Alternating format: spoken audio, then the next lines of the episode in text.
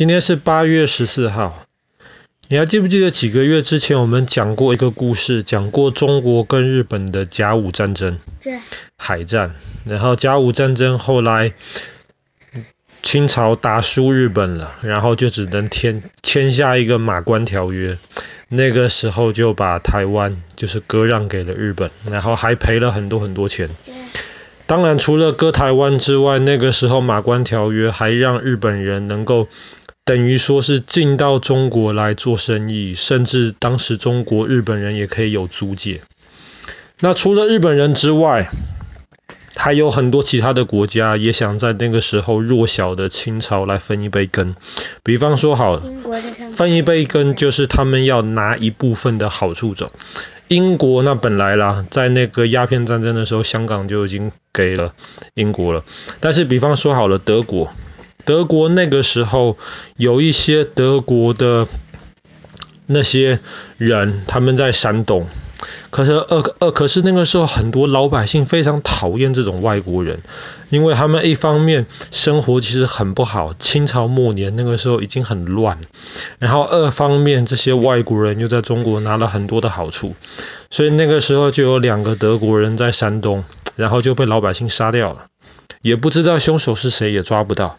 那德国人很很生气，可是另一方面看到日本人在中国拿了很多好处，德国就用这个当借口，然后在十九世纪末的时候就派兵进入了山东，特别是青岛那一块，然后等于说正式占领了那一边。那除了日本跟德国之外，还有英英国之外，比方说那个时候的俄罗斯。俄罗斯那个时候对中国的东北非常非常感兴趣，也是一样找了一堆借口，然后要试着来进兵占领中国的东北。所以那个时候你可以理解老百姓的愤怒。然后那个时候很多老百姓不知道该怎么办。可是，在山东那个时候就有就有一群人练武功的人，他们就宣称自己有法术。让你一个从来没有练武功的小朋友，你只要念他们的法术，你也可以变得很厉害，刀啊枪啊都插不进你身体里面去。这样子，外国人的子弹哪里没有办法，你就可以去打那些外国人。你相信这个东西吗？不相信。当然不相信啊。搞不好有人真的可以花很多的时间练功夫，把自己练得很厉害，这我不知道。但是一个没有练过功夫的人，可能随便念几句咒语就可以让自己刀枪不入，这个是不可能的事情。可是，在那个时候，很多人就相信，所以很多人就跟着去学这一种功夫，他们称自己叫做义和团。义和团，他们练的这个功夫叫义和拳，或是他们叫神功。你练了神功之后，义和团要干嘛呢？义和团的口号就是我们要扶清灭洋，扶就是扶助，我们要支持清朝，灭了这些洋人。那个时候，山东的省长袁世凯。我们其实之前也讲过袁世凯，中华民国第一个皇帝，后来很重要的一个人。袁世凯是一个很聪明的那个人，袁世凯不信这个乱七八糟的东西，所以袁世凯那个时候看这些义和团的人在闹事，他就命令军队去把义和团的这些人，你闹事就把你抓起来。所以后来义和团的那些人在山东混不下去了，怎么办呢？逃出山东，逃到哪里去？那个时候就逃到北京附近去。为什么？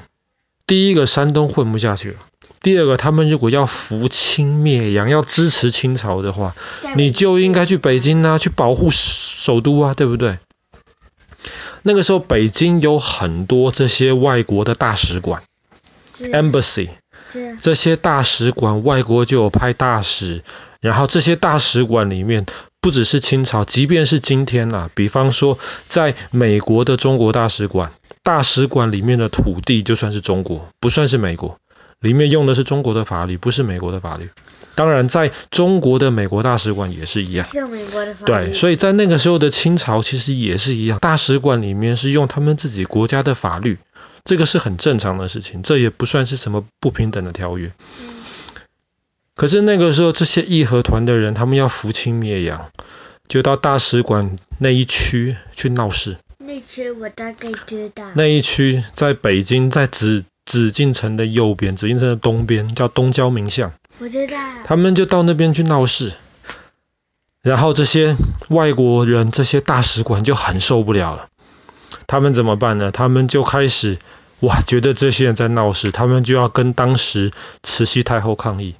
其实那个时候皇帝还是光绪皇帝，但是我们之前也讲过这个故事，百日维新。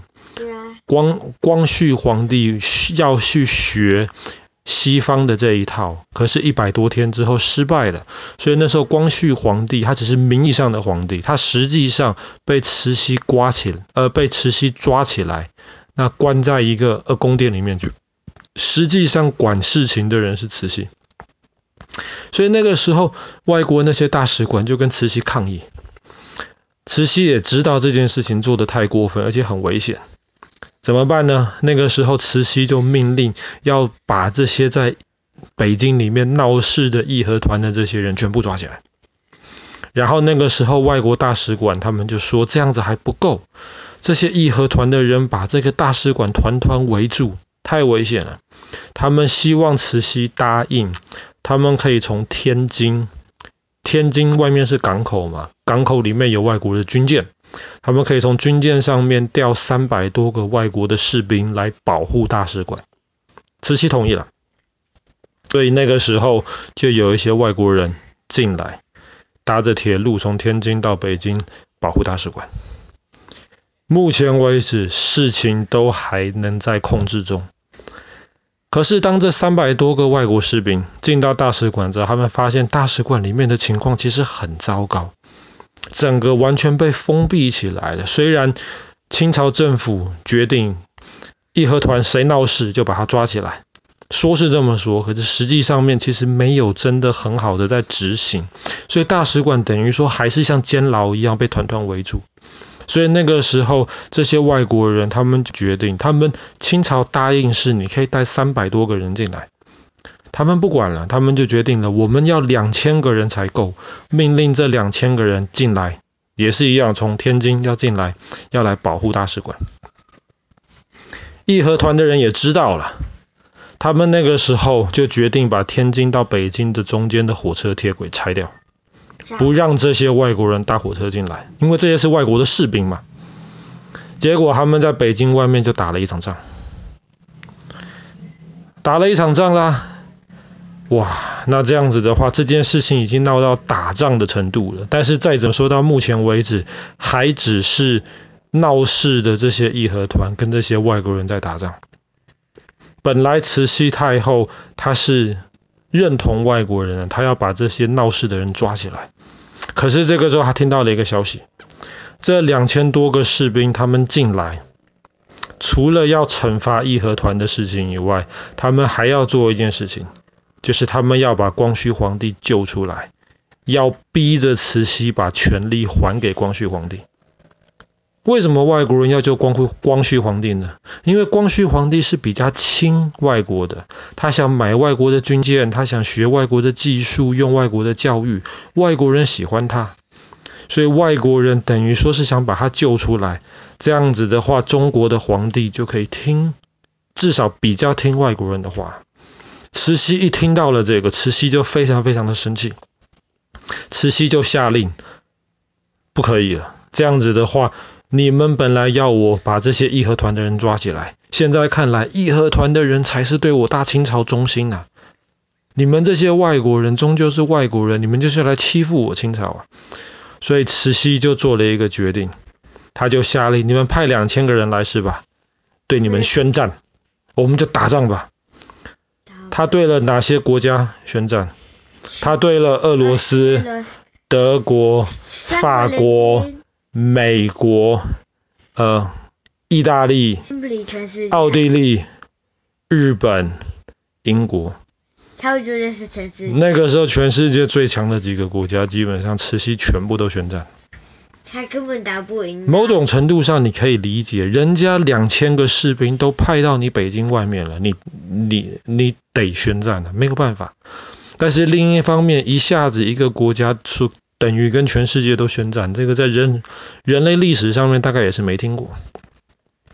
所以这一场有八个国家派兵进来，所以就被称为八国联军。一开始是说派两千个人进北京，可是慈禧太后去宣宣战啦。宣战的时候怎么办呢？那么就真的要打仗了，真的要打仗。特别在那个时候，德国大使本来是应该在北京城里面被保护的，德国大使啊，可是竟然在北京城里面被人家杀掉了。那时候，德国皇帝就很生气，他就决定了，真的要从德国派更多个士兵进来了。所以后来八国联军本来就两千个人。最后过了一两个月之后，变成两万个人。